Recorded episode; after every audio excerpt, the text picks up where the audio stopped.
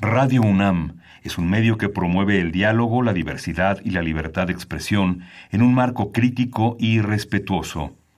Los comentarios expresados a lo largo de su programación reflejan la opinión de quien los emite, mas no de la radiodifusora. Momento económico. Radio UNAM y el Instituto de Investigaciones Económicas presenta Momento económico. Un espacio para charlar sobre temas económicos que le interesan a usted. Acompáñanos.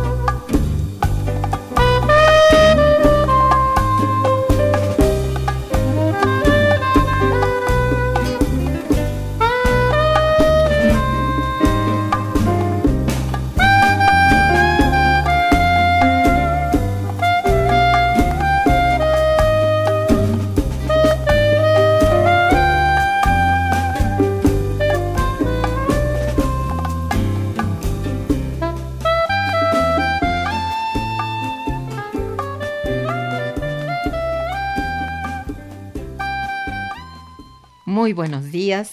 Bienvenidos a Momento Económico, coproducción del Instituto de Investigaciones Económicas y Radio Universidad.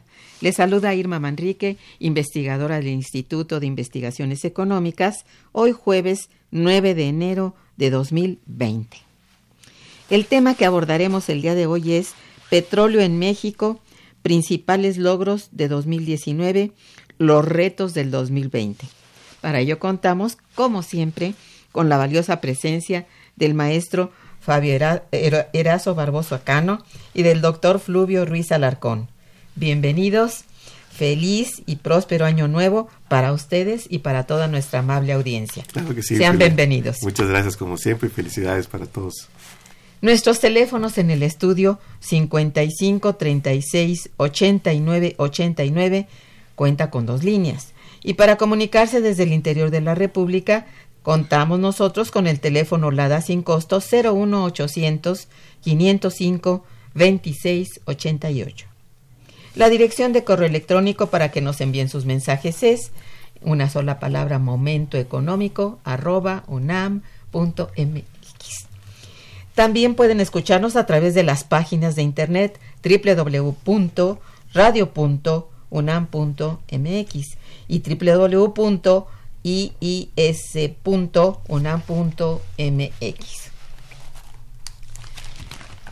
De nuestros invitados. Fabio Barbosa Cano es investigador en el Instituto de Investigaciones Económicas de la UNAM, en el cual forma parte de la Unidad de Investigación del Sector Energético. Participó en la coordinación del libro Pemex Pasado y Futuro. Es autor de un capítulo en el libro coordinado por el doctor Ramón Martínez Escamilla, México 2016-2017, Efectos de las reformas económicas en la dinámica y en la política económica, editado por nuestro instituto en 2019. Otra de sus publicaciones es Reforma para el Saqueo, editado por la revista Proceso, y bueno, el maestro Fabio cotidianamente escribe en revistas especializadas y de circulación nacional. Fluvio Ruiz Alarcón cursó la licenciatura en física en la Facultad de Ciencias de la UNAM y la maestría en Ingeniería de Exploración Petrolera en la Facultad de Ingeniería de la misma universidad. Realizó estudios de maestría en Economía de la Energía en la Universidad Pierre Mendès France de Grenoble y el doctorado en Economía del Petróleo en la Universidad de París III. Ha sido profesor en la Universidad Panamericana, asesor en la Comisión de Protección Civil de la Asamblea mm, Legislativa del DF, subjefe del Departamento de Capacitación Regional del Instituto de Capacitación Ferrocarrilera y asesor en política energética del Grupo Parlamentario del PRD en la Cámara de Diputados.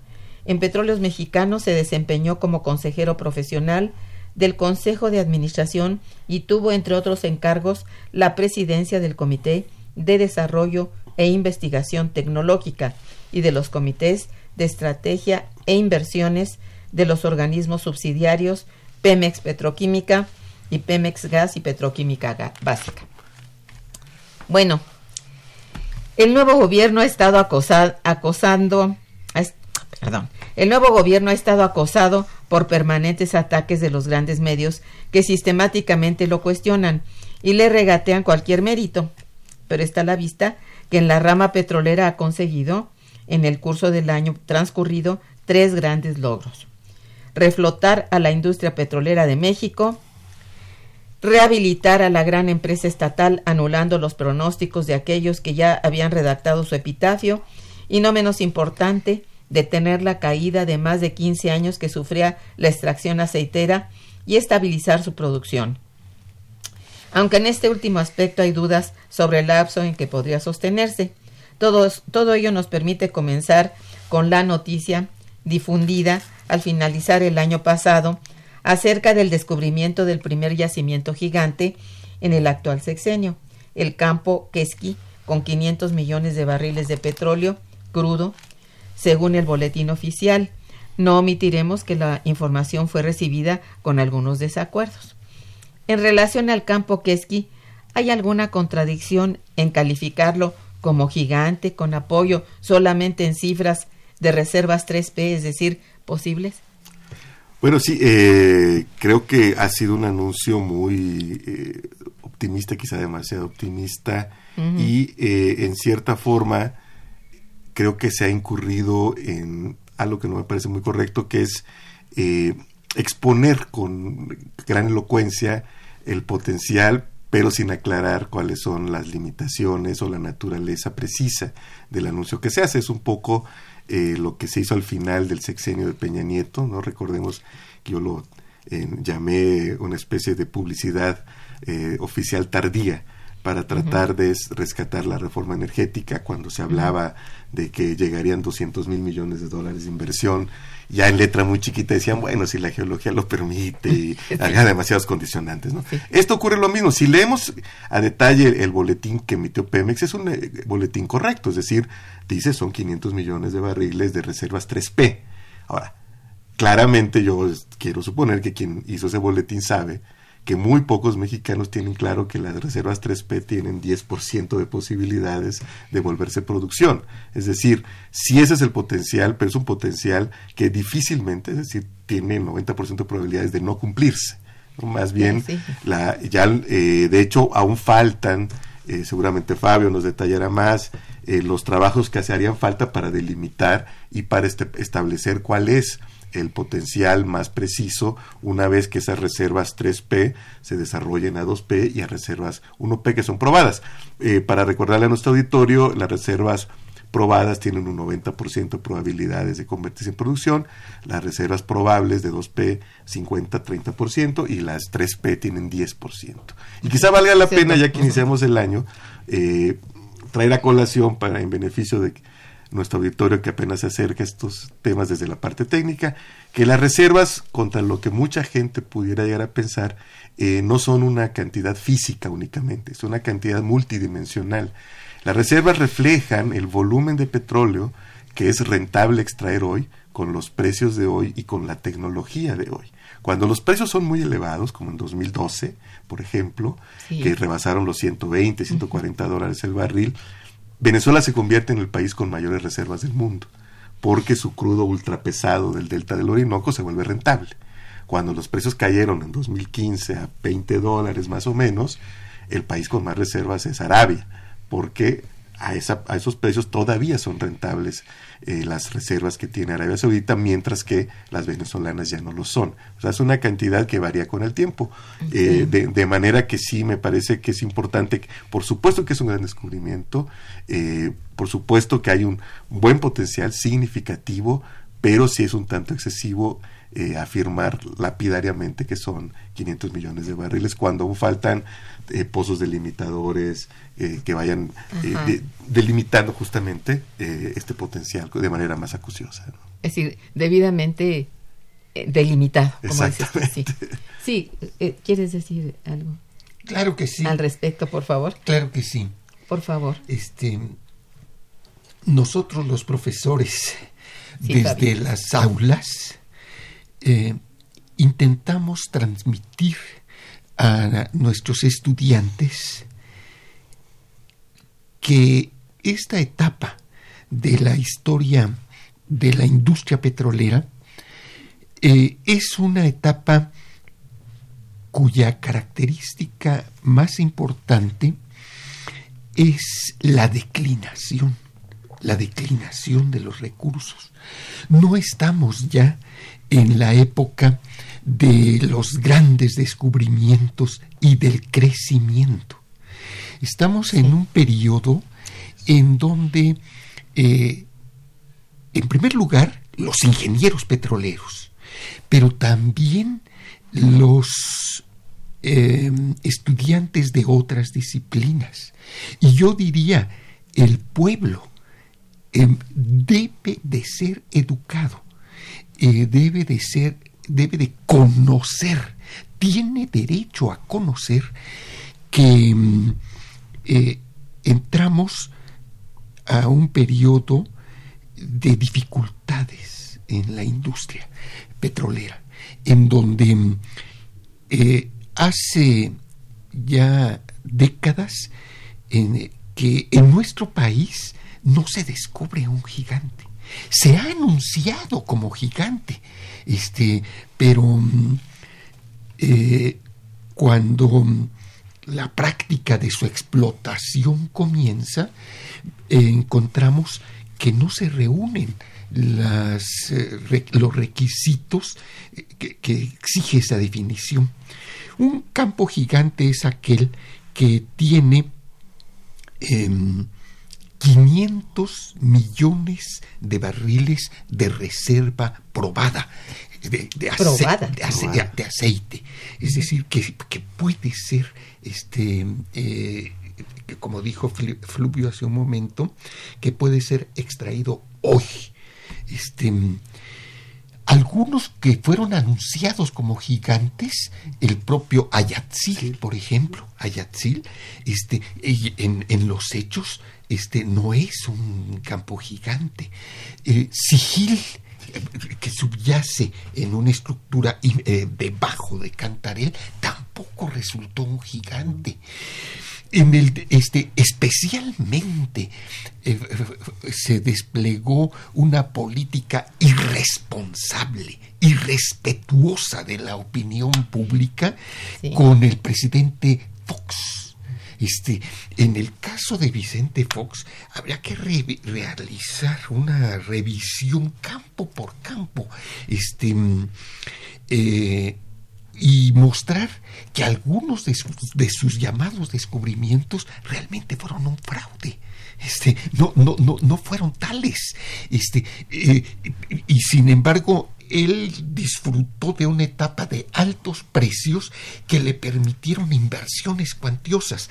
El caso concreto, porque cuando se señalan ese tipo de cosas hay que dar nombres, apellidos y lugares, es Lancaguasa este, en el área de Lancaguasa se descubrió un yacimiento que en donde se invirtió muchísimo para este se probaron todos los estratos este, posibles y finalmente este no es tan antiguo el descubrimiento y en este momento está parado no, no está no está produciendo o, o está pasando periodos de producción intermitente este, etcétera.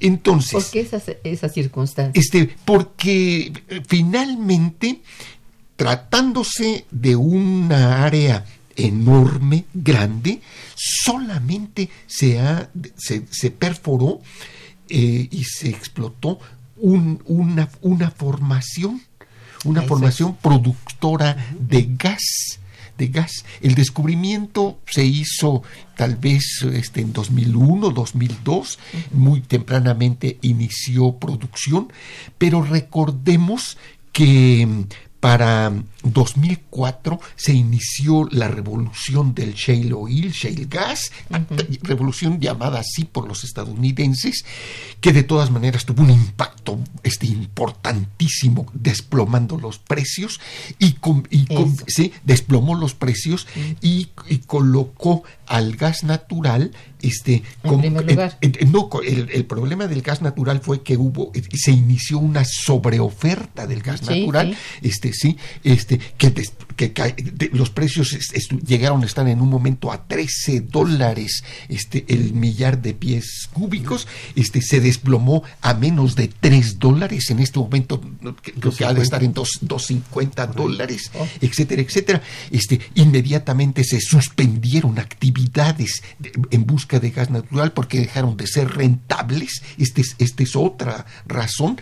El ingeniero Garay Cochea innumerables veces en este momento dijo este no es negocio producir este en, en, el, en esta en esta área de Lancaguasa este, esta es la razón de por qué ah, por este, eso eh, la intermitencia. la intermitencia este los altos costos este etcétera etcétera no bueno qué tipos de datos se requieren para reforzar la clasificación de que sea un yacimiento gigante. Y los acaba de señalar este fluvio, la, la en primerísimo lugar los pozos delimitadores que nos permita conocer la extensión geográfica de la formación. que esté bien medida y cuantificada. Desde luego, la, el, espesor de los estratos, los volúmenes de producción, este, eh, eh, entre, entre otros. Sí, porque eso permite tener una aproximación a la morfología del yacimiento, es decir, a la, y a partir de ahí se pueden establecer eh, cuál es la mejor, dónde perforar para eh, aprovechar al máximo las diferenciales de presión, que es como se hace la recuperación primaria, ¿no? que es el principio físico que detrás de la recuperación primaria, y hacer una explotación óptima del, volumen in situ. Por eso todos esos estudios faltan. Bueno, ya no hay duda de que los volúmenes de extracción petrolera se elevarán en los próximos años, ¿no es cierto? Pero persisten incertidumbres. Así es. Sobre la sostenibilidad de los aumentos, ¿no? Sí, sí. puede aumentar, pero no se sabe cuánto, ¿no? Sí, aquí hay un eh, punto que es relevante. Eh, digamos, en el corto plazo, eh, y más o menos se, empieza a ver, habrá una estabilización y un ligero repunte. ¿Por qué? En primer lugar, por una mala razón, porque Cantarel ya declinó lo que tenía que declinar, ya el de, anda menos de 100 mil barriles, ya, este, ya va, se, irá reduciéndose, pero pues ya lejos, lejos de aquellos, sobre todo del pico histórico de 2.2 millones. Es decir, la reducción en Cantarel ya no será tan sensible, pues porque ya está produciendo poco. Entonces, esa componente, eh, digamos, va a reducirse en, por el lado negativo. y por otra parte, hoy Petróleos Mexicanos, y yo aquí hemos celebrado como una buena noticia también, empieza a tener una mayor disponibilidad presupuestal para realizar trabajos de perforación en las zonas donde ya había reservas probadas, pero que por las limitaciones presupuestales no se habían podido desarrollar. Entonces, en el corto plazo hay este incremento, aunado a una menor declinación de Cantarel, nos permite augurar una estabilización y un ligero repunte. La duda, la incertidumbre viene hacia el final del sexenio. ¿Por qué? Porque los números que se están dando, sobre todo a partir de 2022, eh, son números basados en el potencial de yacimientos 3P, los que acabamos de decir que tienen 10% de, de, posibilidades. Sin embargo, en, en, las proyecciones pareciera que tienen 90%, porque son, se traslada e incluso hay una apuesta que no es que sea mala, sino que también requiere de cierta hasta suerte. Es decir, al incrementar los trabajos de exploración, se incrementa la probabilidad de encontrar nuevos yacimientos, pero no se garantiza, eso no, no ocurre. Y generalmente toma un espacio, un lapso significativo de tiempo de inversión sostenida en exploración para que esto se refleje primero en un incremento significativo de la tasa de restitución de reservas y después en un incremento significativo de volumen. ¿no? Recordemos cuando se hizo un esfuerzo sostenido de inversión en exploración entre 2003 y 2012, Pemex pasó de tener una tasa de restitución de 24% a 100%.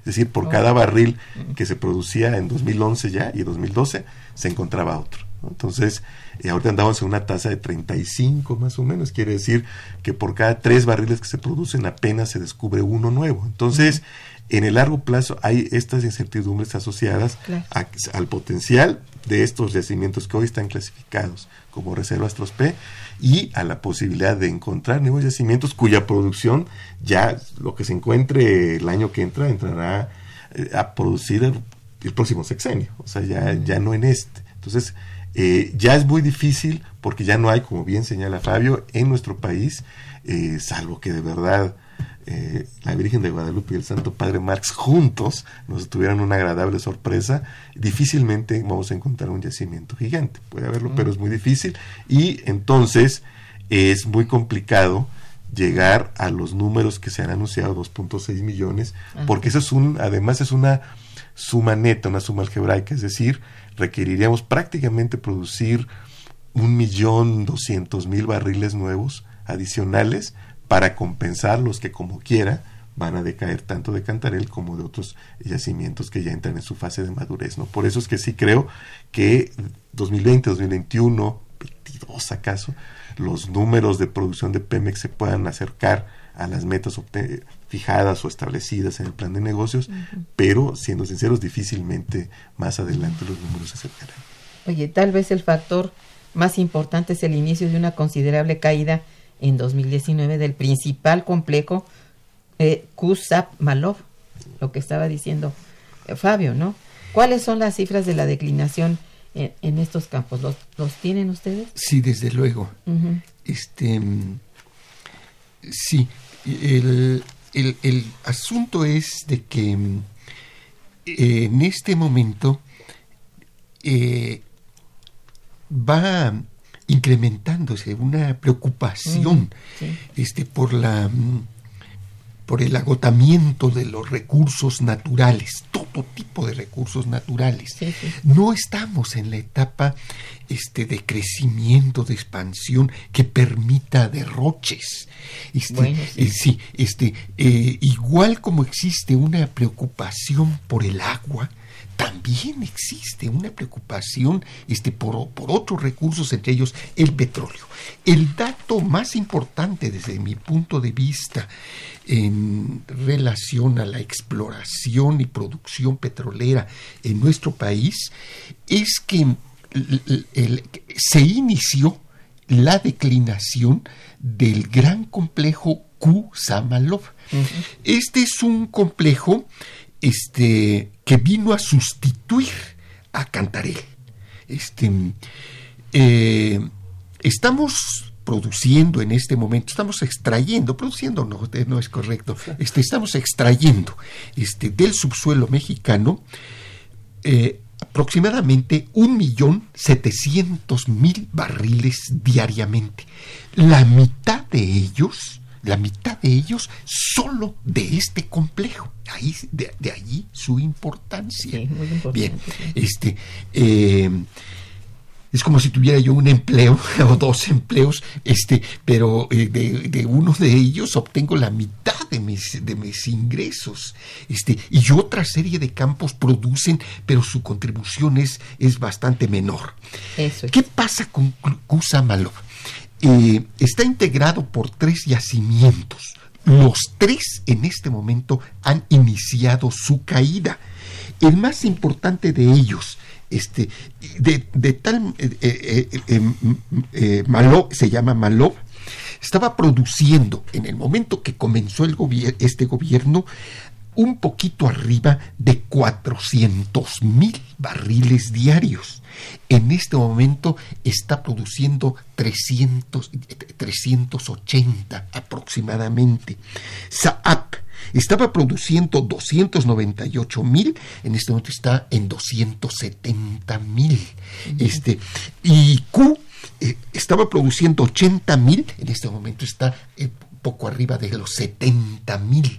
Entonces, solo este complejo en el, en el curso de 2019 ha perdido eh, aproximadamente el 8%. Es un volumen considerable.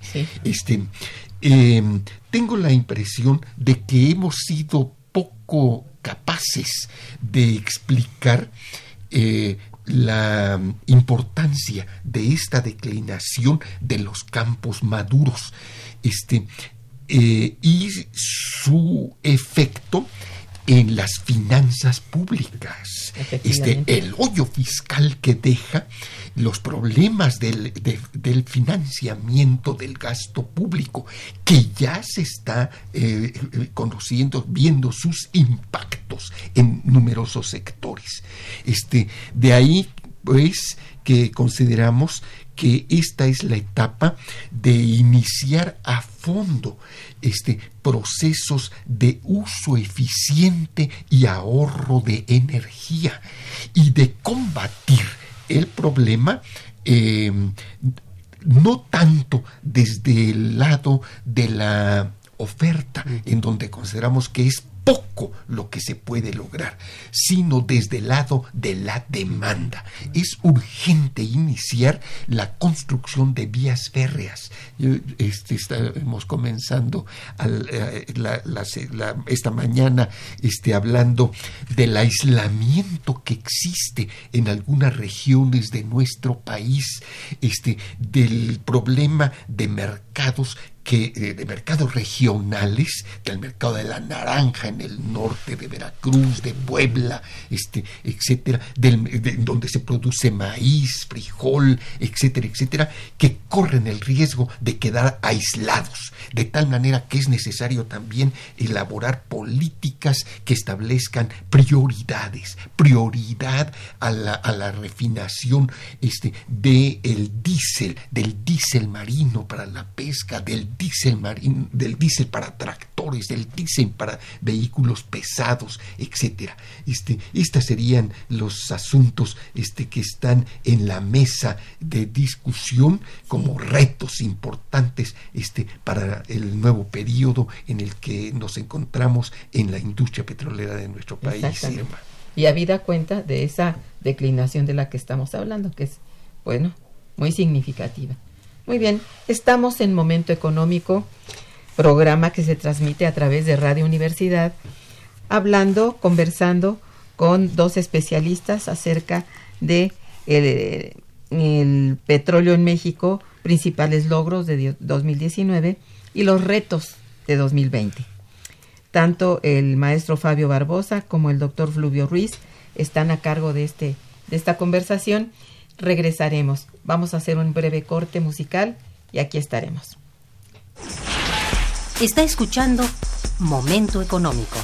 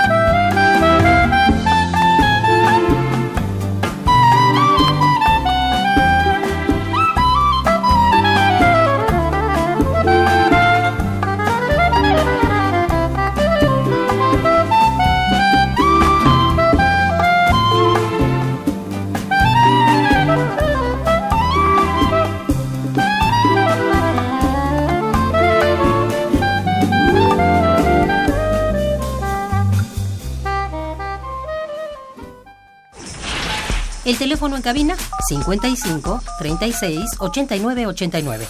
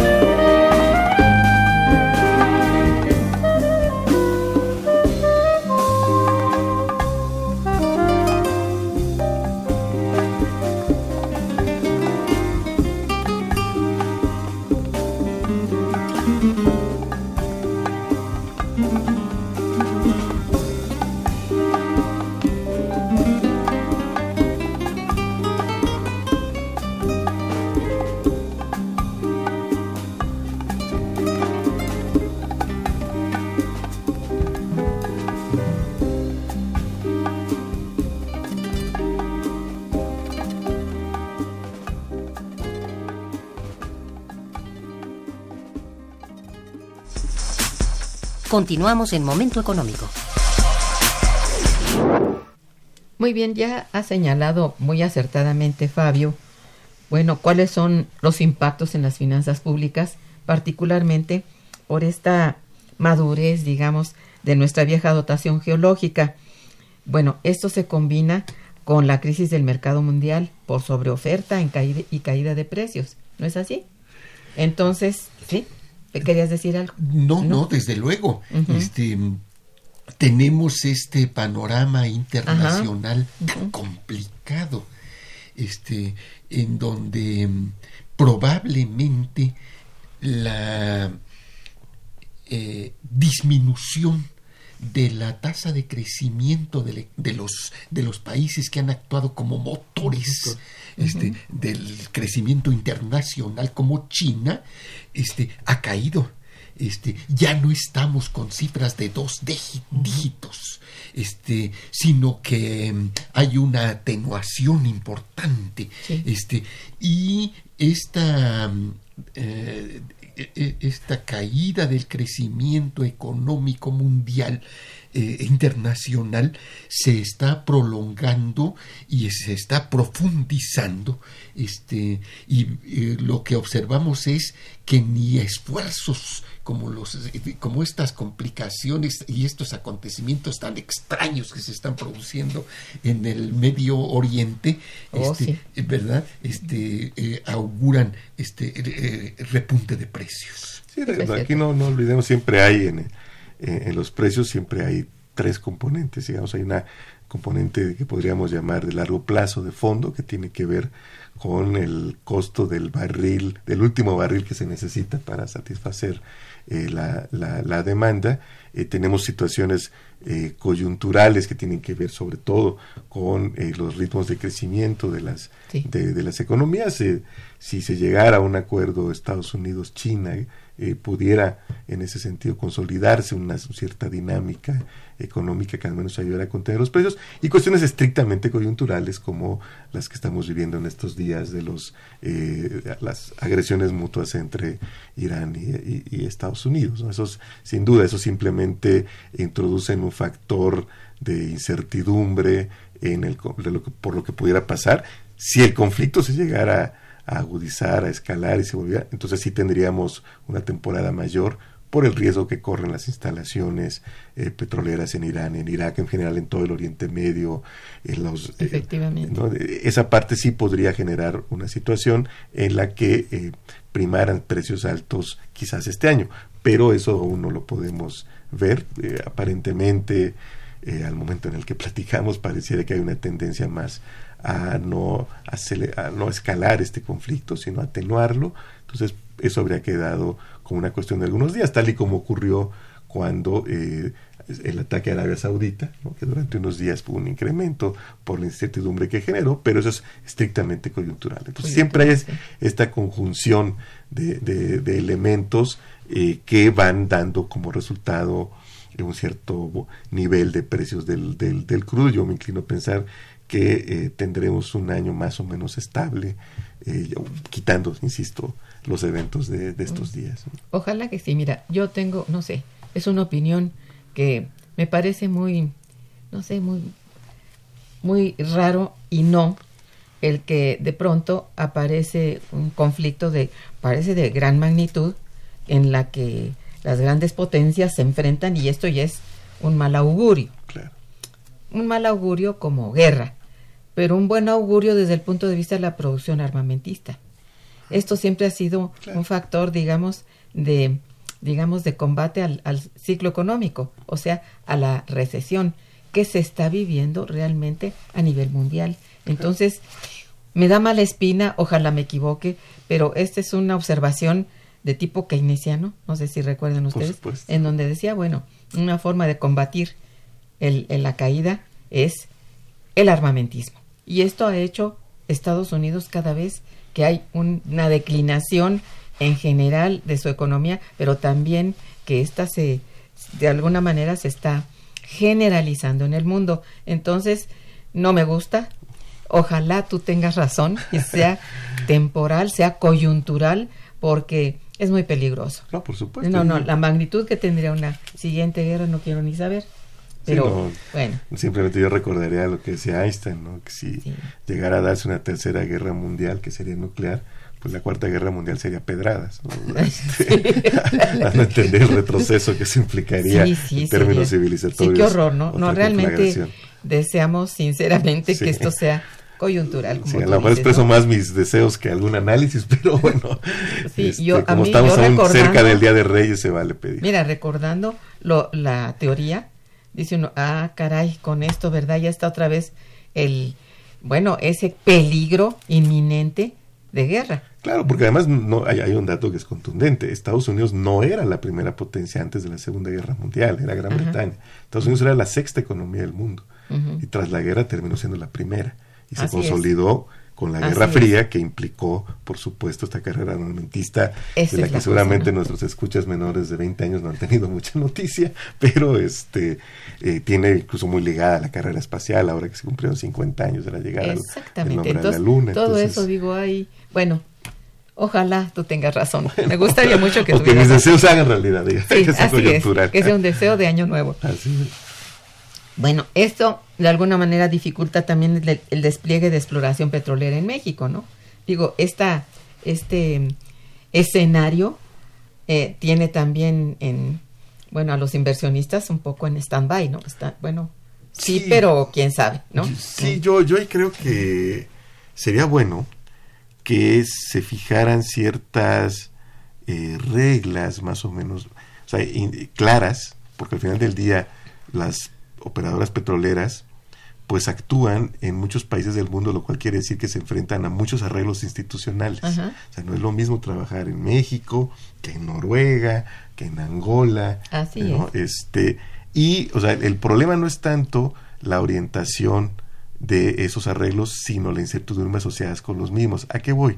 A que claramente, y creo que lo comentamos en el último programa el año pasado, eh, hay un desfase entre el diseño institucional, el marco jurídico, heredados de eh, la de la administración anterior, este, que, que, estaban asociados con la reforma energética, eh, la cual incluso también en este programa me invitas gentilmente, eh, también yo aquí he sostenido que la implementación de la reforma al final de la administración de Peña Nieto fue otra reforma en sí. Fue una reforma que terminó dando instrumentos que fueron mucho más agresivos contra Pemex que lo que están en las que lo que fueron las reformas constitucionales y, el marco jurídico. Entonces, hoy hay una nueva orientación claramente de la política petrolera, pero esta no se refleja aún en modificaciones a la, estructura legal heredada de la administración anterior. Y eso genera una gran incertidumbre. ¿Por qué? Porque todos los administradores no saben qué parte de ese andamiaje se va a atacar. El ejemplo que yo pondría es la resolución de la CRE de, del año pasado, finales de diciembre del año pasado, que anuló una resolución de 2018. Claramente esta resolución es coherente con la actual política petrolera eh, y energética en general, y no olvidemos que la propia ley de órganos reguladores coordinados del sector energético establece que las, eh, la orientación de las resoluciones de los órganos CRESNH deben ir en, coherencia con la política pública. No podría ser de otra manera. Pero eh, al dejarse casuísticamente la aplicación de este principio, hay mucha incertidumbre. En diciembre se terminó, yo, yo estoy de acuerdo totalmente con ello, eh, la regulación asimétrica que eh, hacía que Petróleos Mexicanos no pudiera reaccionar como cualquier empresa. De hecho, es divertido escuchar a los empresarios decir, nosotros sí podemos actuar como empresarios, pero Pemex no, ¿no? Este, porque han estado acostumbrados a que Pemex ha ido atado de manos. Recordemos que si la, que es el caso para eh, hacer referencia a la resolución de diciembre, que hasta 2017 Pemex nunca pudo integrar en el precio final al consumidor sus costos de logística. Incluso en la época del IEPS negativo, lo que se le compensaba a Pemex era el diferencial de precios, pero no el costo de logística. Cuando Pemex importaba 10 en Texas, por dar un número, y vendía a 8 en México, vía el IEPS negativo se le regresaban esos dos pesos, pero no el costo de traer de Texas a Ciudad Universitaria la gasolina. ¿no? Es este porque la gasolina de la Ciudad de México toda es importada, entonces por las normas de calidad. Entonces, eso debió haber entrado en vigor en 2015, no entró. Entonces, y Pemex estuvo siempre atado de manos. Oh. Este acuerdo lo que hace es poner realmente en igualdad de condiciones a Pemex frente a sus competidores, lo cual es, insisto, perfectamente correcto. Sin embargo, pues no se anunció en ningún lado, se hizo, yo diría, lástima, sin argumentación por parte de la CRE, simplemente se votó, incluso uno de los conmocionados votó una cosa en 2018 y, su contrario en 2019. Este, entonces, me parece que lo que debería hacerse es ya una revisión de ese andamiaje desde la perspectiva de la actual administración y poner ahí sí las reglas de juego claras para los años que restan. Una transformación. Una transformación. Y entonces, de la ley. De, la ley. Y entonces tú ya sabes que no vas a tener a Pemex en una situación de asimetría. Porque hoy incluso la redacción de la ley de hidrocarburos mm. eh, es muy ambigua con Pemex. Entonces, creo que valía la pena este año hacer esa revisión, establecer las nuevas reglas, ya con toda certeza, porque hay la mayoría legislativa, ni siquiera se necesitan cambios constitucionales. La verdad es que los cambios que se hicieron en la medida en que, por ejemplo, no hace obligatorias las licitaciones, no son legales, no son obligatorias, son muy, permiten una gran variedad de eh, marcos jurídicos, de legislaciones secundarias y por ende de políticas públicas. Pero sí le quitaría incertidumbre pues a la inversión, me parece, aunque no les guste a los empresarios. ¿eh? No, o sea, no tienen que ser pues reformas, es más, yo no esperaría que fueran. Eh, me sentiría traicionado en mi voto si se hicieran reformas en favor de los empresarios. Pero sí, el poner claras las reglas de qué partes ya se van a modificar, al menos en lo que esta administración, quitaría esa incertidumbre. Exactamente. Bien, vamos a hacer una, un breve, una breve pausa musical. Regresaremos. Está escuchando Momento Económico por Radio UNAM.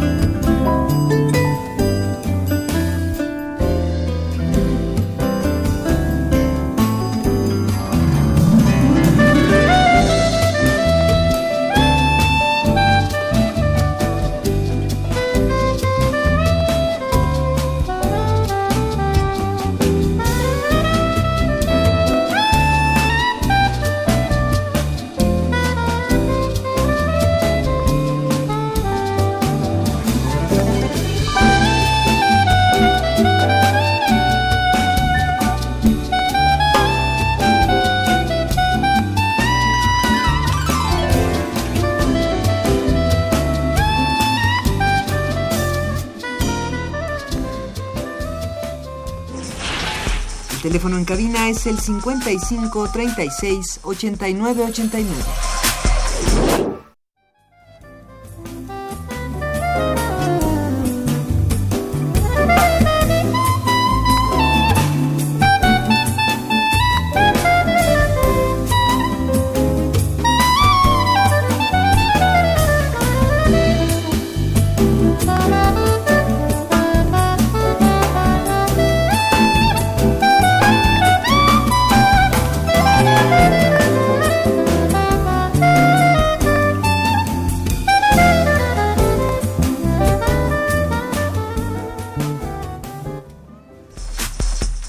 Continuamos en Momento Económico. Bien, eh, eh, tenemos algunas preguntas de nuestros eh, radioescuchas que quiero leerles. América Martínez, por ejemplo, felicita al equipo de trabajo de Momento Económico. Muchísimas gracias. Dice, la guerra que Estados Unidos está iniciando con Irán provocará una caída de precios del petróleo mexicano. Al revés, pues es al, contrario, al contrario, por la incertidumbre que... Pero sería coyuntural. Es coyuntural si no hay un mayor escalamiento, pues recordábamos los ataques del año pasado a Arabia Saudita, fue un 10 días de precios eh, elevados. Y, y, como que es muy optimista la cosa y de pronto vuelve a... Exactamente. Bien, Oscar Suárez también felicita al equipo. Hombre, qué bueno, de momento económico, estamos muy felicitados, gracias. ¿Qué diferencia hay entre el petróleo de Arabia y el de Venezuela? Que hace más rentable al de Arabia. Eh, la, complejidad, pero la calidad misma del, crudo, que es un crudo mucho más ligero y que es mucho más sencillo de explotar. ¿no? Hasta hace no mucho había la broma de que en Arabia pues basta clavar un popote, soplarle y sale petróleo. En, en, en Venezuela hay incluso que hacer un proceso llamado orimulsión, es un proceso inventado por los propios venezolanos, desarrollado por ellos, para poder extraer lo que son casi pedazos de asfalto. ¿no? es, pesadísimo. pesadísimo. Eh. Sí, esa es una diferencia muy importante. claro, entonces el costo de producción es muy elevado y su valor de venta es muy bajo comparado con el árabe. El árabe es un costo de producción muy bajo y una alta calidad del crudo, por eso es la diferencia. Muy ligero, entonces sí. Es el caso de México también, que es muy pesado. Exactamente. no al nivel del venezolano, pero sí, es un crudo pesado mayormente. Sandra Pineda, ah, felicita al equipo de trabajo de momento económico. Oh Dios, bueno. Excelente programa para iniciar el año 2020. Muchas Ojalá el programa sea transmitido por FM en este año. Ojalá. Exactamente. Juntamos firmas en Seúl. Que nos oigan. José Rodríguez felicita al programa y mucho a los invitados. Dice, ojalá este análisis de los invitados llegue a la presidencia, ya que es de suma importancia en todos los aspectos que han mencionado. Muchas gracias. Ojalá también. Hilda de San Román dice el programa Momento Económico lamenta el fallecimiento del actuario Gerardo San Martín San Román Muñoz. Le mandamos un abrazo a su esposa Hilda de San Román. Ah, caray. Bien, pues sí. Un abrazo de veras solidario a nuestra querida Hilda de San Román. Muy bien. ¿Podrán cumplirse, señores, los compromisos de los contratistas tan elevados como el del nuevo contrato de licencia en el bloque Miquetla, único CIEPS al que se le aprobó la solicitud de migración. ¿Cómo ves, querido Fabio? Fabio sí, el, el, asunto es este, de que mm, eh, no tengo muy claro si fue hoy en la mañana o fue en la mañanera del día anterior, de ayer, el presidente eh, anunció la cancelación de las licitaciones. Este, eso yo creo que va a provocar una, un, debate muy importante y nuevos ataques contra el gobierno, etcétera, etcétera. Este, esto se encuentra relacionado con el asunto de que mm, si atendemos a los papeles, a los compromisos contractuales firmados por las empresas privadas, vamos a encontrar que las expectativas que teníamos eran de muy importante actividad para el año 2020, este, para 2021, etcétera. Este, eh, es decir, llegaron al límite los plazos que tenían las empresas este, para perforar los, los pozos que, tenía que tenían comprometidos. Hubo también, eh, lo que señala ahí tu pregunta, es un, proceso de migración. este muy muy muy complicado muy, muy, complicado muy largo y este hay una gran confusión eh, porque no migraron todos los que solicitaron migrar, pero entre los que migraron eh, se encuentra, por ejemplo, el bloque Miquetla. Miquetla es, un, es un bloque a cargo de la, em, del empresario mexicano, de los empresarios mexicanos hermanos Vázquez, este, Vázquez, Vázquez. Sentíes, este, su empresa se llama Diabás, este, muy importante, llegó a tener cinco mil técnicos este, en su plantilla, este, con una gran responsabilidad. Uno de los, de los hermanos Díaz este, pues es, hizo su posgrado en, en, en, en, Austin, este, es miembro de la, de la Academia de Ingeniería, este, etcétera ellos se comprometieron, eh, arribaron a la nueva condición de contrato de licencia y se comprometieron a perforar más de 700 pozos en un periodo largo, muy, muy importante, era toda una, una revolución. Lo más interesante del asunto y que es poco conocido es que Miquetla se encuentra, se encuentra en el municipio de Castillo de Teayo, este, al, norte de Poza Rica, en el corazón de la antigua, de, la, faja de oro, y este, en una zona en donde para producir se requiere fracking. Eso no estaba muy claro este, para la opinión pública. ¿Podrá cumplirlos? ¿Podrá cumplir esos compromisos? Este, yo pienso que este compromiso y otros muchos que esperábamos no se van a poder realizar por el asunto de los precios.